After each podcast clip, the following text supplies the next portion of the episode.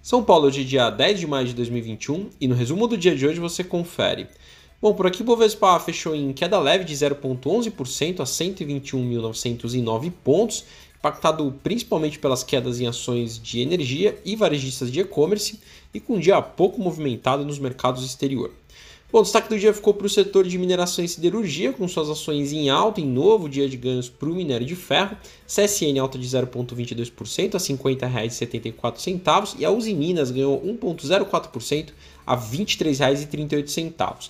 A mineradora Vale acabou revertendo um quadro positivo durante o dia fechou em queda de 0,66% a R$ 114,65.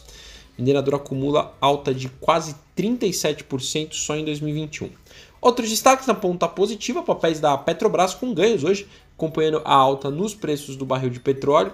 A ON, que é a Petro 3, ganhos de 1,25% a R$ 24,23 e a PN, alta de 1,31% a R$ 24,70. Fora do índice, M Dias Branco com alta de 1,92% a R$ 26,50, depois de divulgar um lucro líquido de 15 milhões de reais nesse primeiro TRI de 2021. Na ponta negativa, a local web em queda de 5,28%, fechou a R$ 23,50, com resultados da companhia sendo divulgados agora no próximo dia 12 de maio.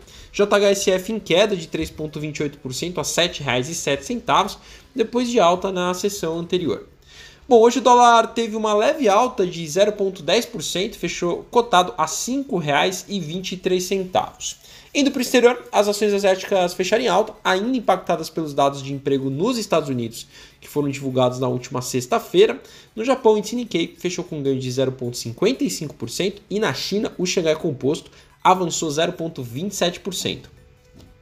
Na Europa, as bolsas fecharam com estabilidade, sem muito movimento no continente. O índice pan-europeu, estoque 600, estável, leve alta de 0,10%. E por fim, as bolsas americanas fecharam mistas, com as ações de tecnologia caindo durante a sessão de hoje. Dow Jones alta de 0,18%, a Nasdaq queda forte por conta das ações de tech de 2,3% e o S&P 500 caiu 0,8%. Bom, eu sou o Fábio Capone do time do BB e diariamente estaremos aqui no resumo do dia do mercado para você. Até a próxima!